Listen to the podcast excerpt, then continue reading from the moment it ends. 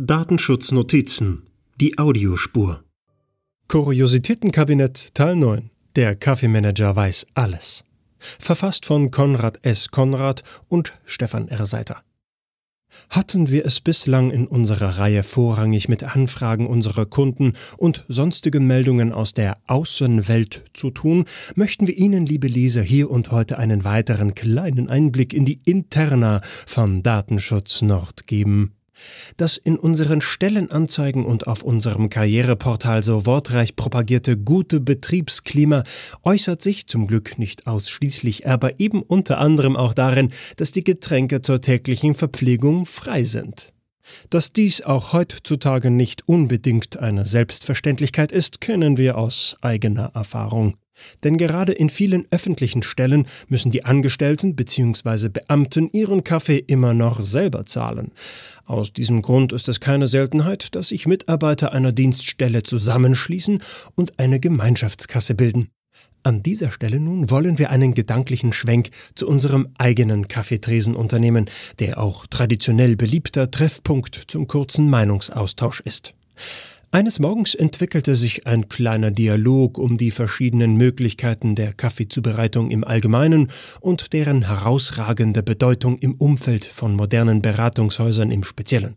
So kam denn auch die Frage auf, ob eine Kaffeemaschine als kritische Infrastruktur anzusehen sei.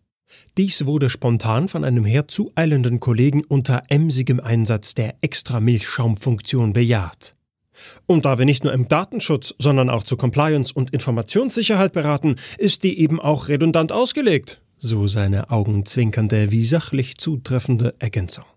Aus Anlass der eingangs geschilderten Umstände um die Kostenpflichtigkeit dieser wichtigen Ressource andernorts wurde, mittlerweile um eine vierte Person ergänzt, im kleinen Kreise fabuliert.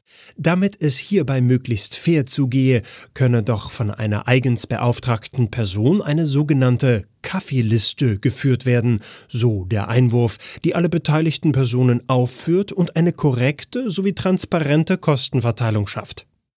So würde hier präzise eingetragen, ob die Kollegin oder der Kollege anwesend oder abwesend war. Zur vollständigen Transparenz, so die weitere Ausformung des Gedankenkonstrukts, sollten dann auch Urlaubs- wie Krankheitstage und insbesondere die Elternzeit akribisch genau gepflegt werden, damit auch ja kein Cent zu wenig bezahlt werde. Ein eigens betroffener Kollege wandte ein, und wer aufgrund von einer Laktoseintoleranz die teurere Milch trinkt, zahlt ohnehin pro Woche 50 Cent mehr. Und wer schwanger ist, oje. Kurz und knapp, es werden also auch noch Gesundheitsdaten verarbeitet.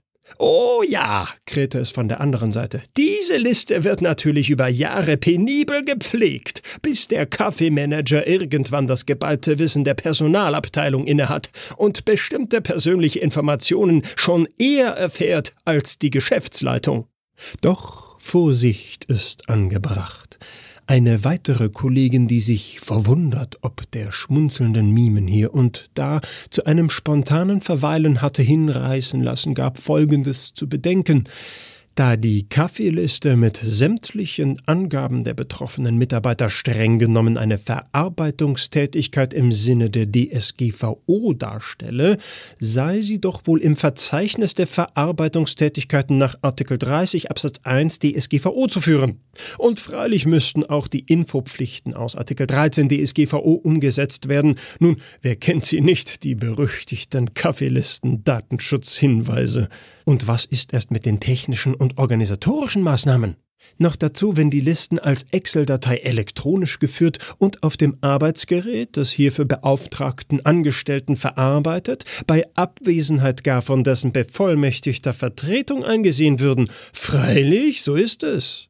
Da wir in unserer Tätigkeit vorwiegend praktisch beraten wollen, dazu ein kleiner Tipp. Wenn die Kaffeeliste darüber hinaus noch sinnvoller genutzt werden soll, bietet es sich sogar an, dort auch noch die Geburtstage und Dienstjubiläen einzufügen, damit beispielsweise der Angestellte an seinem Geburtstag den Kaffee geschenkt bekommt. Ja, wenn schon, denn schon. Spätestens an diesem Punkt aber sollte der gemeine Datenschützer im Büro des Betriebsrates mal auf einen Kaffee vorbeikommen. Immerhin gelte es, wichtige Eckpunkte zur Dokumentation und zur ordnungsgemäßen Gewährleistung der Mitbestimmungsrechte abzuklären. Schließlich soll die DSGVO ja kein Papiertiger bleiben, nicht wahr? Aber bevor es soweit kommt, halten wir fest. Datenschutz ohne Kaffee geht nicht. Umgekehrt aber sehr wohl. Der Artikel wurde eingelesen von Pascal Simon Grote, Vorleser bei Narando.